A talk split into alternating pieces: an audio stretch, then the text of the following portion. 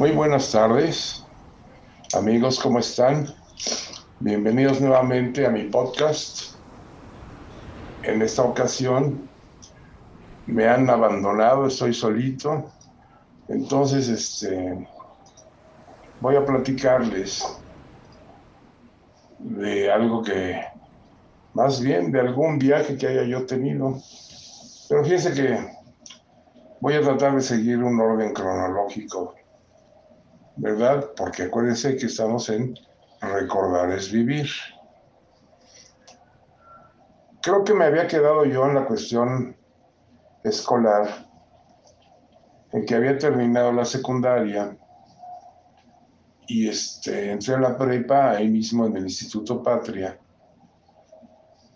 Pero hagan de cuenta que el primer año de prepa, de plano no, este, pues no estudié nada, ¿no? Y fíjense, la prepa se cursaba en tres años. Pero entonces, en ese entonces, no sé ahora, la vocacional, que era lo mismo que la prepa, nada más que del Politécnico, e, era de dos años. Entonces, si yo me metía en la vocacional, pues ahora sí que quedaba a tiempo en cuanto a, a los años de estudio. No sé si me expliqué, pero bueno.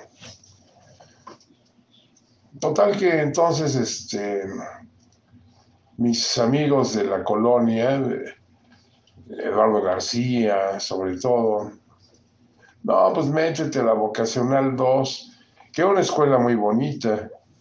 Este, tenía incluso alberca y unos talleres muy padres y pues la verdad es que era una escuela nueva.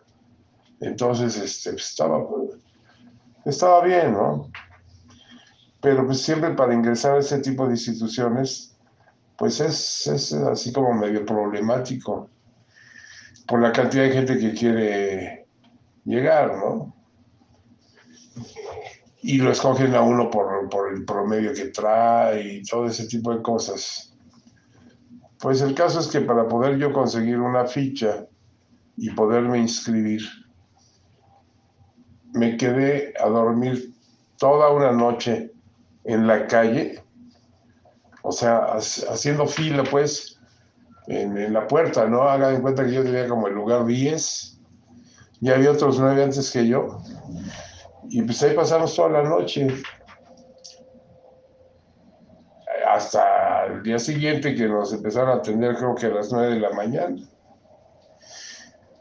Yo para, para ese entonces ya me había rapado porque aquí en la escuela, cuando uno ingresaba, le hacían las famosas novatadas y lo rapaban a uno y le ponían a uno, o le ponían a uno pegamento en el pelo para que a fuerzas se tuvieras que rapar y pues así, o le pintaban a uno, mil cosas, ¿no?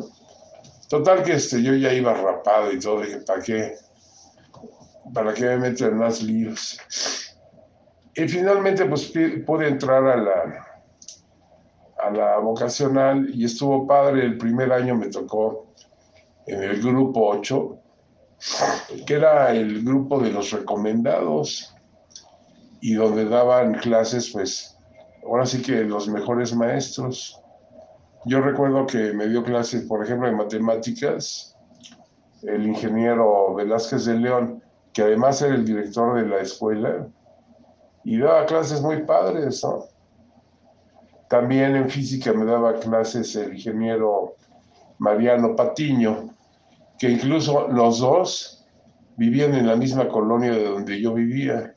Entonces, pues éramos así como medio conocidos, sabíamos que, de qué familia veníamos, ¿no? Entonces, pues sí, la relación era así como más cordial y agradable y todo esto. Algo muy padre de la, de la vocacional era que tenían ellos establecido que a fin de cursos eh, hacían un viaje que le llamaban de prácticas, realmente era en las vacaciones, ¿no? Pero uno era a Estados Unidos y el otro era a Canadá. Pues cuando yo terminé el primer año de la vocacional, Esto fue en 1972. Me inscribí junto con mis, algunos de mis amigos para ir al viaje a Estados Unidos. Y entonces este, fuimos eh, Eduardo García, Arturo García, Federico Íñigo, que ya les he platicado de él, y, creo que nada más de, los amigos más conocidos, ¿no? y pues muchos compañeros de, la escuela. Entonces íbamos tres camiones. En el camión que nosotros íbamos se llamaba el Cheyenne, que era el camión, ese camión era de la vocacional, que se usaba para pues todas las actividades que había de la vocacional, ¿no? Era pues como el nuestro, como el de la casa, ¿no? Y otros dos camiones que se habían rentado. Entonces en total íbamos aproximadamente 120 estudiantes al viaje este. Y bueno, estuvo increíble porque imagínense que pues el relajo, ¿no? El ambientazo y, y todo en, los camiones. Ellos lo tenían muy bien armado los viajes porque ya sabían este, en dónde íbamos a parar, en qué hotel nos íbamos a quedar, qué lugares íbamos a visitar. O sea, ya lo tenían muy, muy bien organizado. Entonces, eh, Salimos y nuestra primera parada fue en San Juan del Río. Y, este, y ahí lo primero que hicimos fue buscar una licorería, pues ya saben, ¿no? A comprar el alcohol. Pues digo, para ir festejando, pues si no, ¿cómo? Entonces sí nos compramos ahí varios, varias alforitas para, para el camino. De ahí pues fue toda, viajamos toda la noche y gran parte de la mañana hasta que llegamos a Mazatlán. Y en Mazatlán yo no sé cómo o por qué, nos este, pues estábamos estacionados los camiones frente a la playa, en el malecón de ahí, creo que se llama Olas Altas, ahorita me acuerdo del nombre. y este, y de repente se organizó una guerra de huevazos entre los tres camiones. Y yo no sé de quién fue y compró huevos. Y total que al súper a comprar más huevos. Y no, bueno, imagínense qué relajo teníamos, ¿no? Y bueno, este, esa noche ya nos quedamos ahí en, en Mazatlán. Y este. Y fue la primera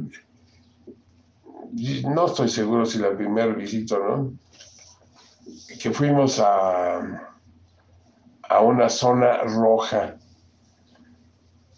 Los que saben qué es, pues ya saben, y los que no, pues no van a saber.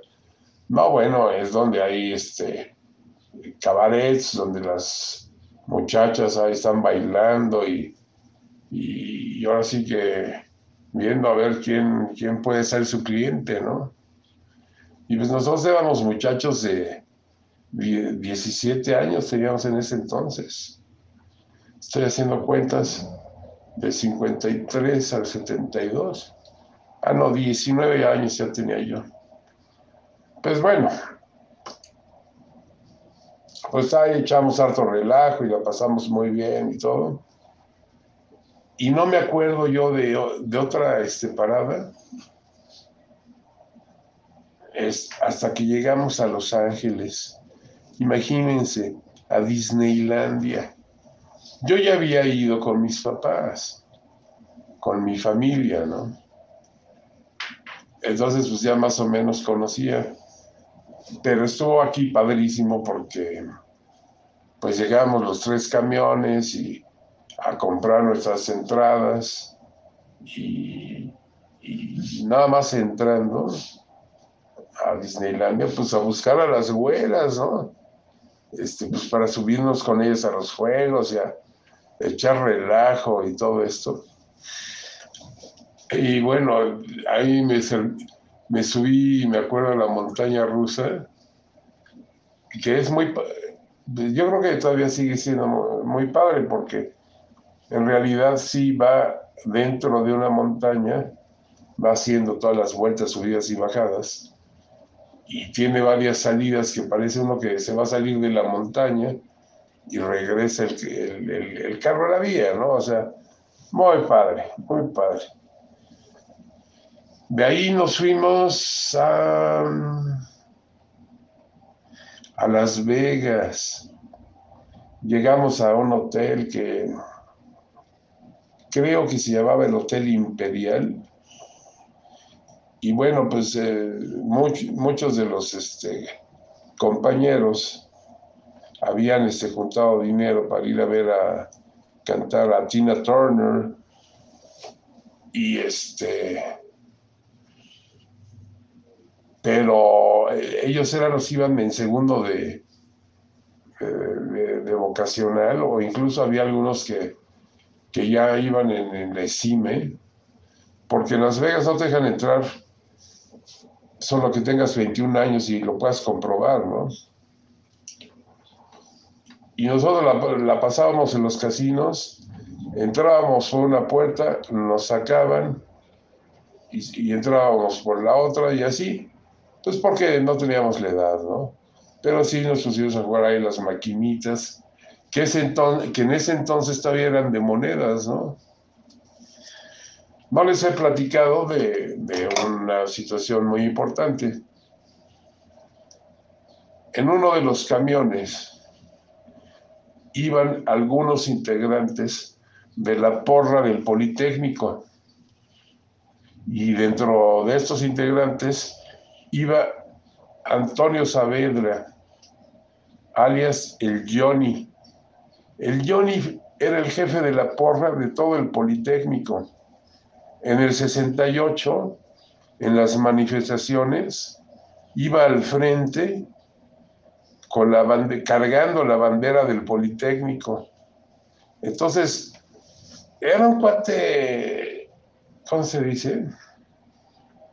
Pues, eh, pues, bravo, vaya, o sea, de, temerle, porque pues controlaba toda la, gente, la, porra, y ahora sí que a los rufianes de las, de las escuelas, y él era el mero mero.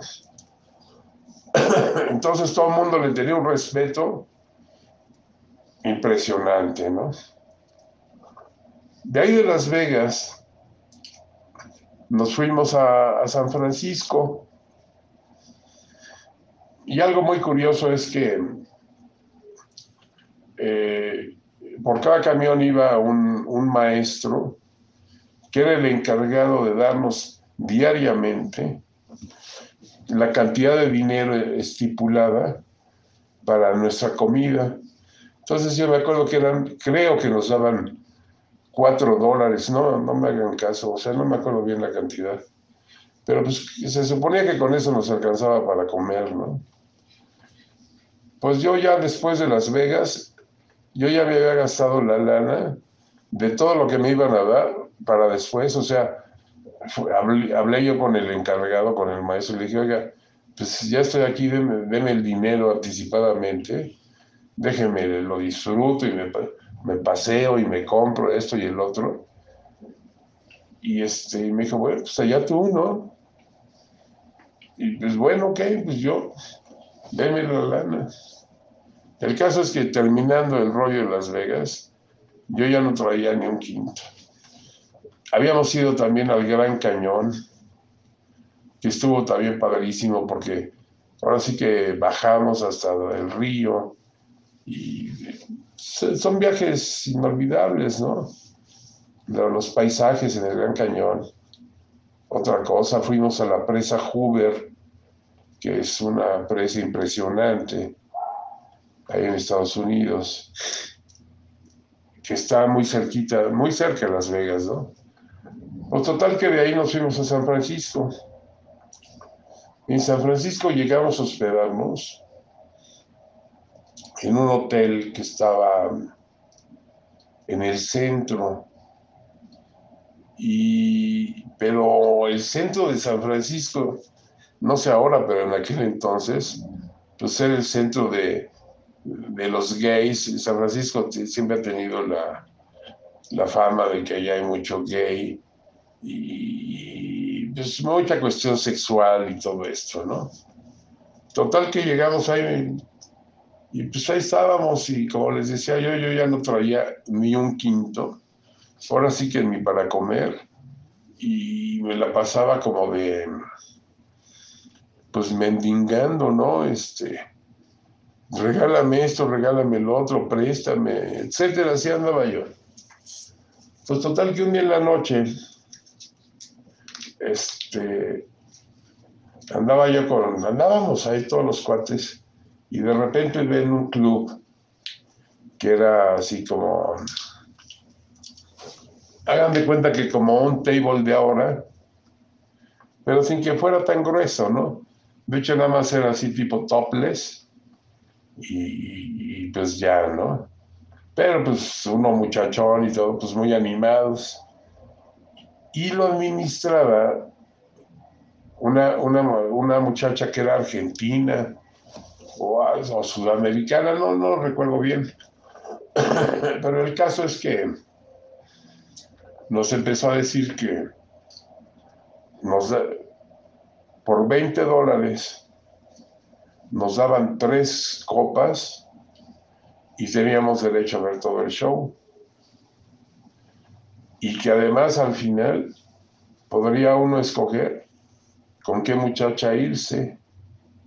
No, pues todos estábamos súper animados. Mi problema es que, como les decía, yo no tenía ni un quinto. Y este, y pues eh, varios empezaron, no, pues yo sí tengo, yo sí entro y ahí van mis 20 dólares y así. Dentro de ellos, Eduardo, mi, mi amigo, Eduardo García, me dice, vente, yo entro, dice, yo no quiero tomar nada, porque pues si después voy a ir con la muchacha, no vaya a ser que se me agarre así mareado, ¿no? Pero pues tú te puedes tomar mis tragos. Pues sí, ¿verdad? Y, este, y así otros dos o tres. Creo que Federico me dijo lo mismo, alguien más. Pues tú tómate mis alcoholes y ya estuvo, ¿no? Bueno, pues imagínense, pues yo fascinado. Y en eso va llegando al, lugar ese el Johnny, les digo, el jefe de la porra, con dos o tres de sus compinches, por así llamarlos. Y este, igual les pareció bien el rollo de lo de los 20 dólares y pues así, Total que este, fue pasando el tiempo y bailaban las muchachas y, luego otra y, así hasta que, pues, no sé a qué hora, nos empieza a decir la muchacha esta, miren, a ver tú, me acuerdo perfecto que llamó a Federico, mi amigo, y le dijo, mira, güero, te vas, le caminas dos calles y la otra vuelta una a la derecha.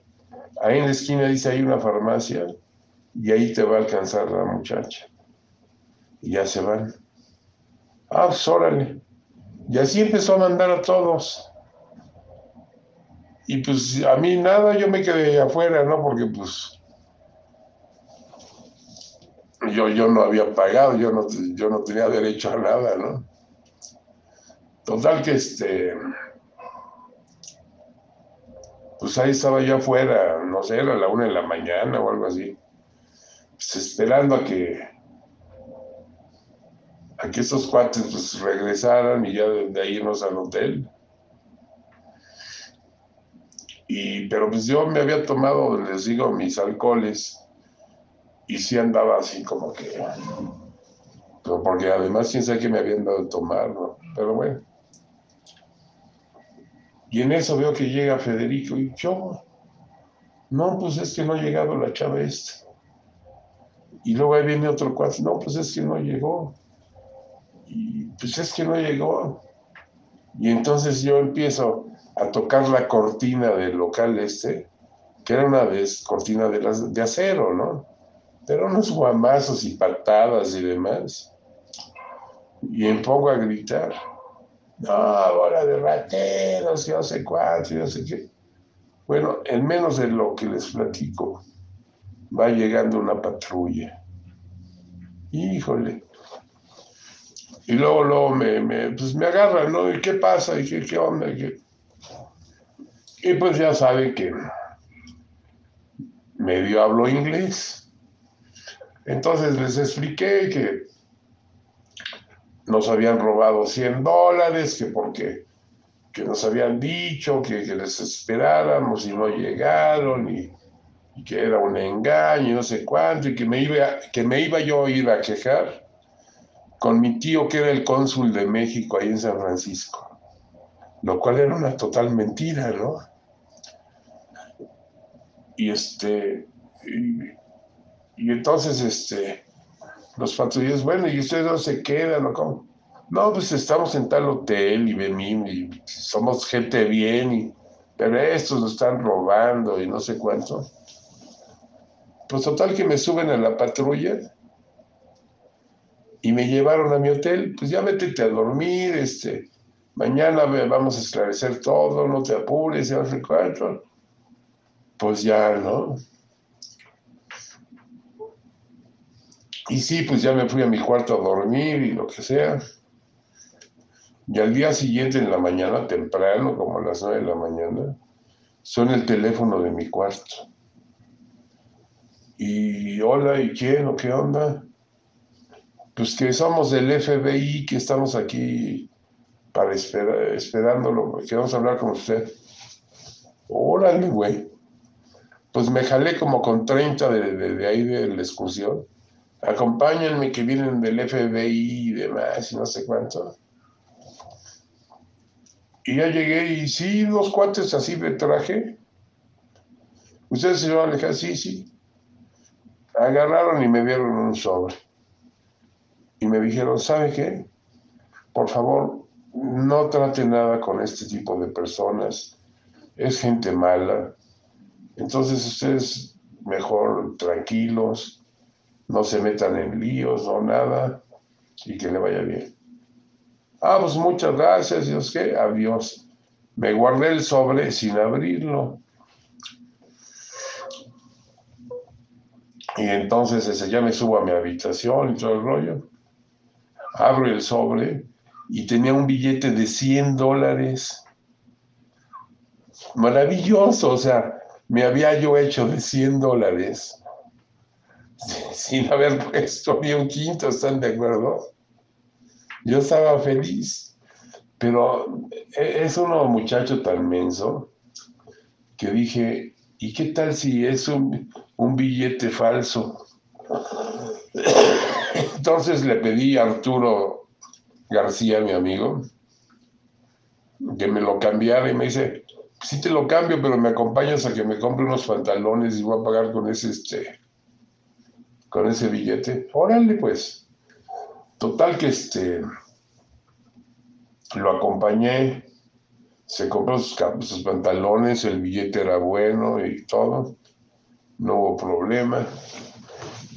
Y de regreso al hotel, veo a varios este, compañeros y me dicen, oye, te anda buscando el Johnny. ¿Qué onda o qué? Pues no sé, que quiere hablar contigo. Órale, ¿dónde anda? Pues se anda por ahí, creo que está en el restaurante, no sé. Híjole. Pues total que este.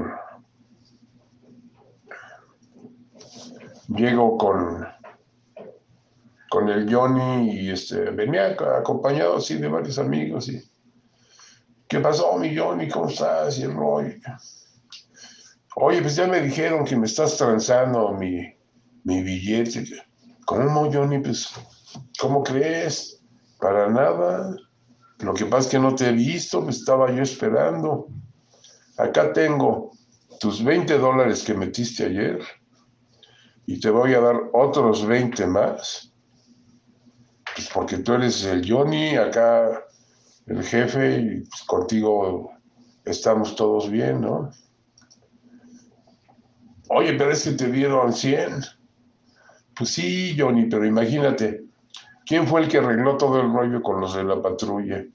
Me treparon a la patrulla, me trajeron acá, tuve que hablarles en inglés y, o sea, fue todo un rollo, güey.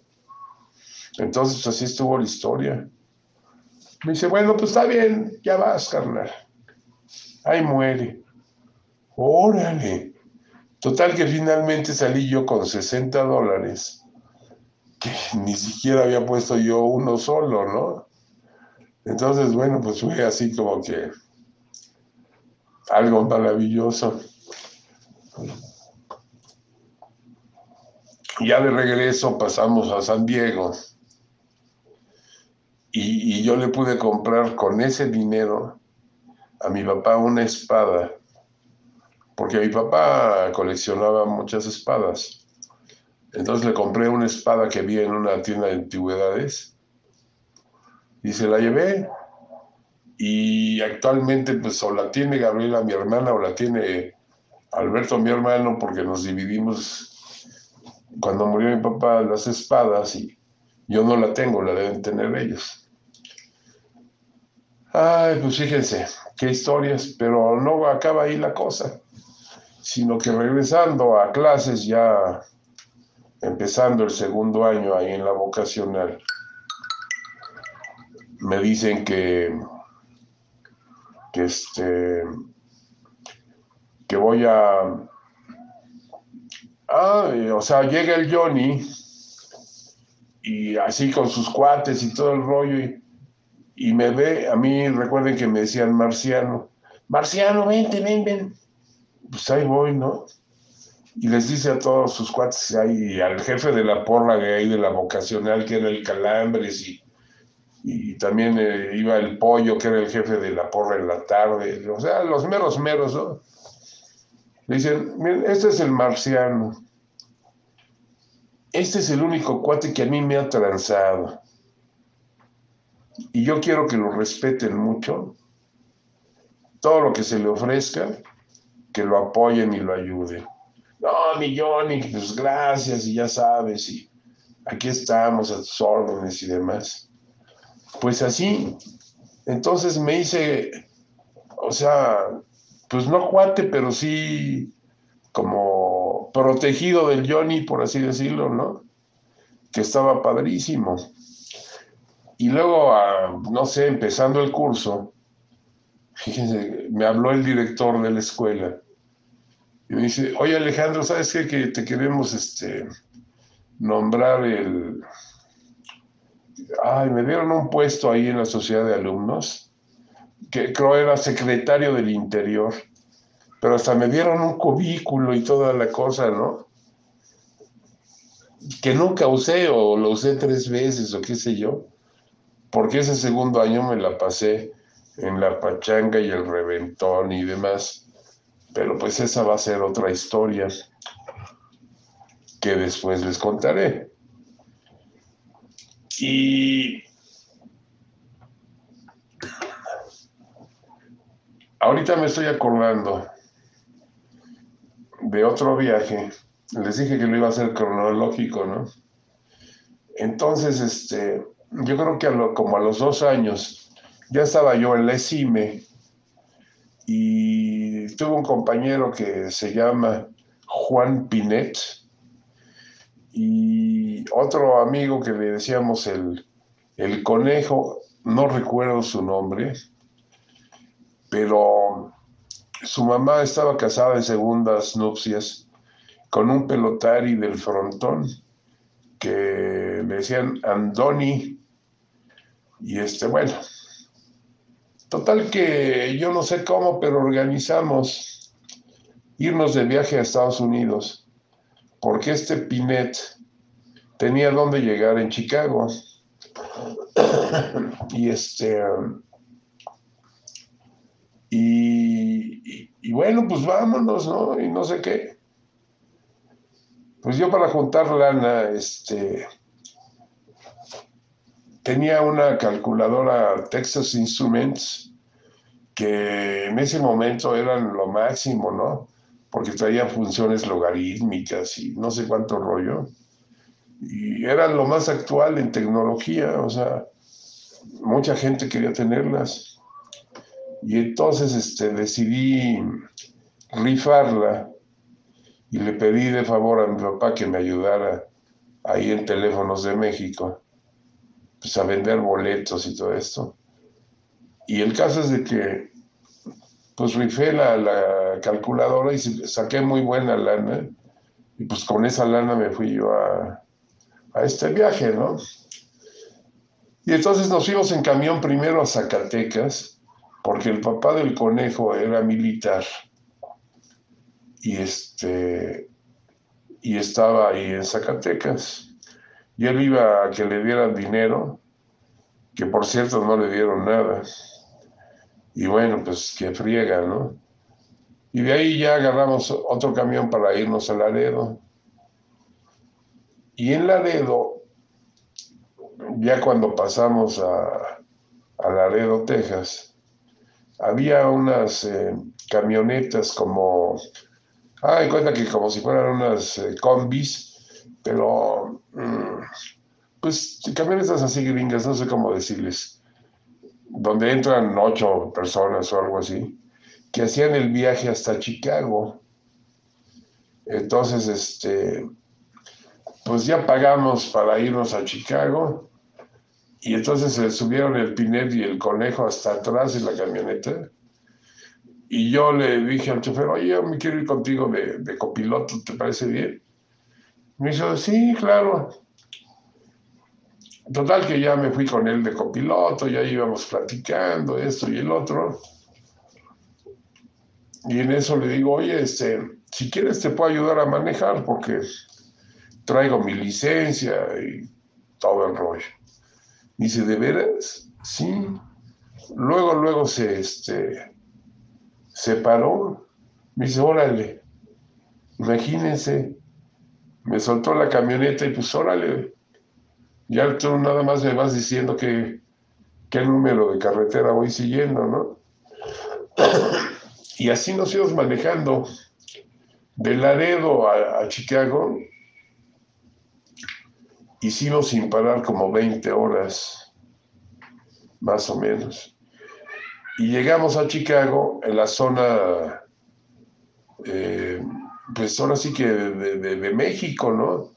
Donde vive la gente de México. Incluso había tortillerías, vendían los periódicos El Esto, y o sea, como si estuviera uno, no sé, en la lagunilla.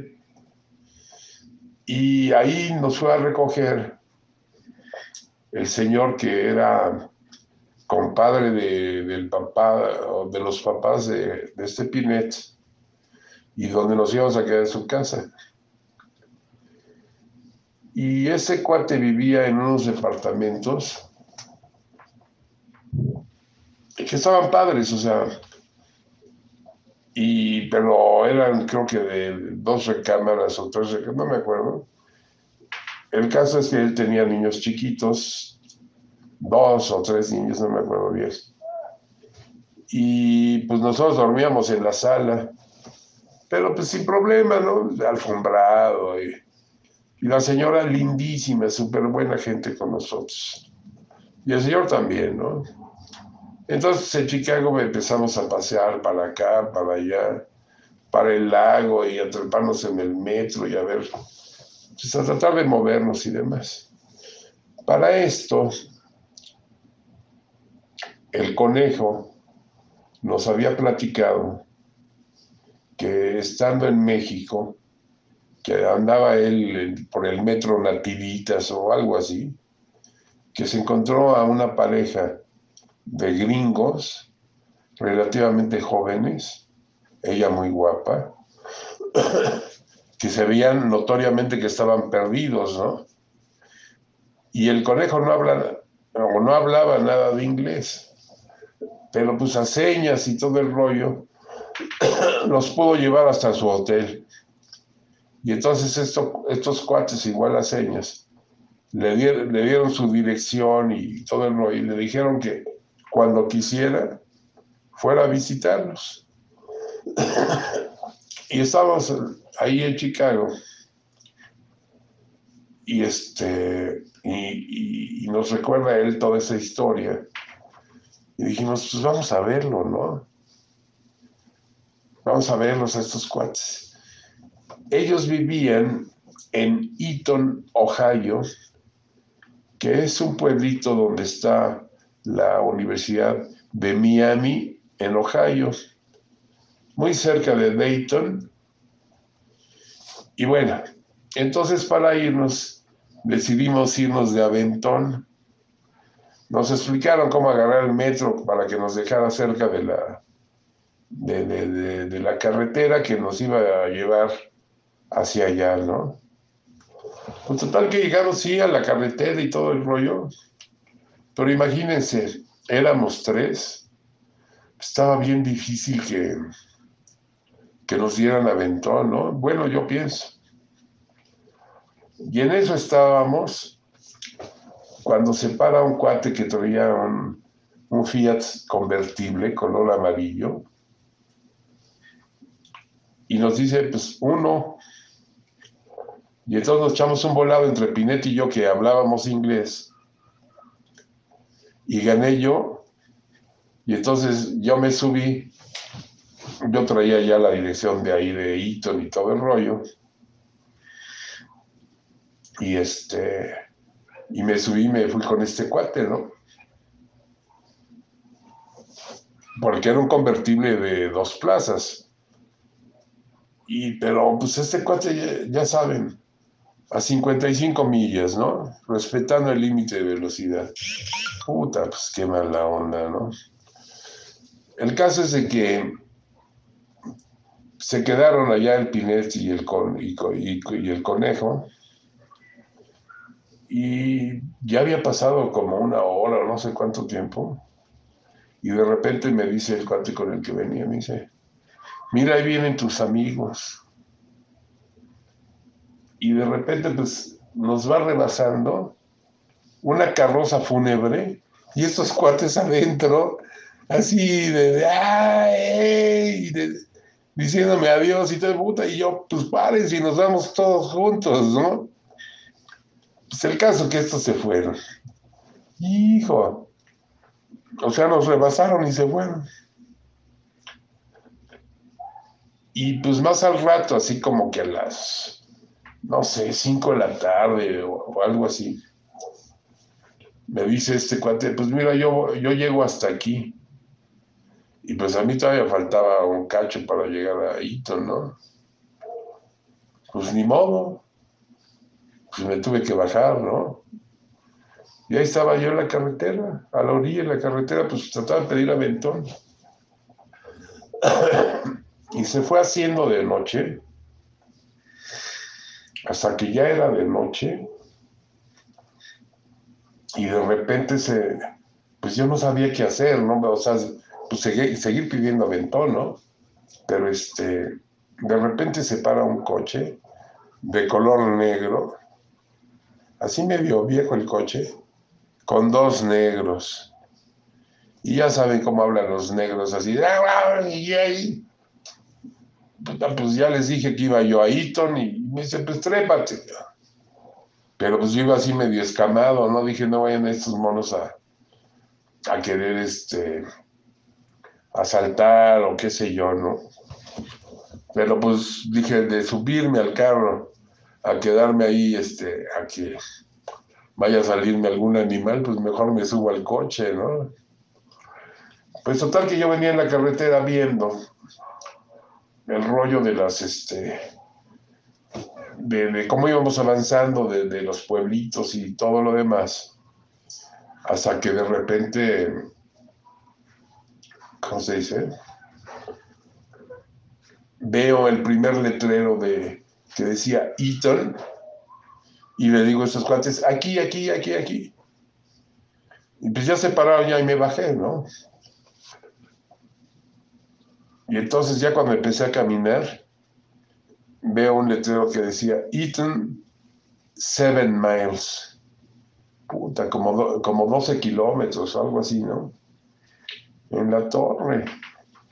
Pues yo bien menso porque se me, digo, se me olvidaba. que en Estados Unidos hay como cinco o seis entradas para el mismo lugar, ¿no? Y que hay una que es la más cercana. Entonces yo me, bajé en la primera y estaba en las afueras totalmente. Pues, pues a caminarle, ¿no? Y hacia a lo lejos alcancé a ver una luz. Dije, bueno, pues a ver qué onda, ¿no? Y ahí iba yo caminando, caminando, hasta que vi la luz y se veía una casa, pero háganme cuenta que era como una, como una granja, ¿no? Yo creo. O sea, y el ladrido de un perro, ¿no? Y pues total que me fui acercando y el perro ladrando más fuerte y así. Y de repente sale un viejito con una escopeta y, pregunté, ¿quién anda ahí? No sé qué. Y entonces este, agarro yo y traía en mi mano, este, saqué mi pasaporte y le, y le empiezo a decir, Hi, sir, I'm from Mexico. I'm lost. Here's my passport. I'm waiting. I'm looking for some friends. Will you please help me? Pues total que ya el, cuate como que dijo, ah, pues este, este es medio menso, anda en, la loca aquí, ¿no? Y este, y pues a ver, vente para acá. Ya pasé a su casa, estaba, vivía únicamente con la esposa, también una viejita, súper linda la señora, me hizo de cenar, este, y, todo el rollo, y entonces les dije, ¿saben qué? Pues ya les platiqué la historia, ¿no? De que venía con mis cuates y que íbamos a casa de estos cuates de ahí de Eton y todo el rollo, y pues que si me daban chance de hablar por teléfono. Y, bueno, sí, sí, claro. Pues total que ya hablé por teléfono. Y este. Y, y ya me contestó el señor ahí de, de, de donde habían ya llegado mis amigos y este, y cómo se dice, y ya le dije pues dónde estaba y pues me dijo pues al rato vamos por ti. Pues en ese al rato aproveché yo a cenar y a platicar un poco con los señores y, y todo esto. Y pues siempre les quedaré, agradecido, ¿no? Porque pues eran momentos así medio medio difíciles, ¿no? Estar en la noche. Estaba cañón, ¿no? No, no estaba fácil. Total que yo tendría cuántos años, 20, 21 máximo. Yo creo que tenía 20 años. Y este, pues ya llegué, vinieron por mí, venían mis amigos con el señor, y hola, ¿y qué tal? Y, ¿Qué mes? ¿Y cómo nos separaron ahí en la carroza fúnebre? Y bueno, muertos de la risa y el señor este así iba, estaba medio enojadón. Total que llegamos a su casa, tenían una casa muy bonita. Los dos eran maestros de ahí de la Universidad de Miami en Ohio. Y nos dieron una habitación para que ahí nos durmiéramos. No tenían ellos hijos ni nada. Y pues padrísimo, bueno, pues ya a dormir y no sé qué. Ya mañana vemos qué onda, ¿no? Nos despertamos tarde, pues estábamos, yo creo que cansados de, de, toda la de toda la aventura y la señora nos había dejado una mesita que había hacia la entrada, nos había dejado 40 dólares con un recado y las llaves de la casa. Y el recado decía, pues ahí les dejo ese dinero para que se compren para su comida y este, nos vemos, nosotros llegamos a las 7 de la noche. Imagínense quién les deja uno las llaves de la casa, dinero y todo el rollo, ¿no? Se portaron con nosotros padrísimo. Este, luego nos presentaron al hermano de él o de ella, no sé, que un cuate padrísimo también, que nos llevó con sus amigos y amigas y las chelas y la fiesta y súper, súper bien. Fuimos, nos llevaron un día, un domingo a Dayton con la mamá de, de ellos, pues. Y estuvimos jugando con la señora este bingo y bueno, muy padre, ¿no? Hasta que este, pues ya nos regresamos de ahí de, de ¿cómo se llama? De Eaton para Chicago, otra vez de Aventón. Lo increíble es, estábamos esperando ahí en, en la carretera a ver cómo nos íbamos a regresar. Cuando se para una muchacha en un coche grande, no sé, un Oldsmobile así como de los años 69, una cosa así, lo traía atascado de ropa y de cosas y demás. El caso es que nos venía platicando que ella se había, este, venía regresando de la universidad a su casa, ¿no? Y este, y nos subimos, los tres íbamos adelante con ella, era de asiento corrido el, el coche, y nos llevó hasta Chicago, o sea, estuvo padrísimo ese aventón. Lo único que estuvo grueso es que cuando nos bajamos y, y, buscamos para el metro y todo esto, era una zona de negros. Y entonces este, nos íbamos, pero aunque era de día, pues te ven los negros, dicen, ¿qué hace este güey aquí, no? Y nos trepamos al metro y sí, lleno de negros y demás, hasta que llegamos a, a la casa en Chicago al departamento, pues. Imagínense qué historias, qué pensamientos, qué aventuras, cómo conoce uno gente increíble que siempre, pues ve uno ahí que la bondad, ¿no? De los que te dan el aventón, de los que te reciben en tu casa. No, increíble.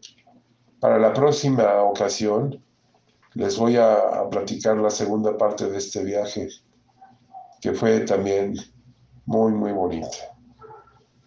De mientras, este, les quiero agradecer que me hayan escuchado y les quiero este, desear que tengan una muy, muy feliz semana. Y recuerden que recordar es vivir. Muy buenas tardes.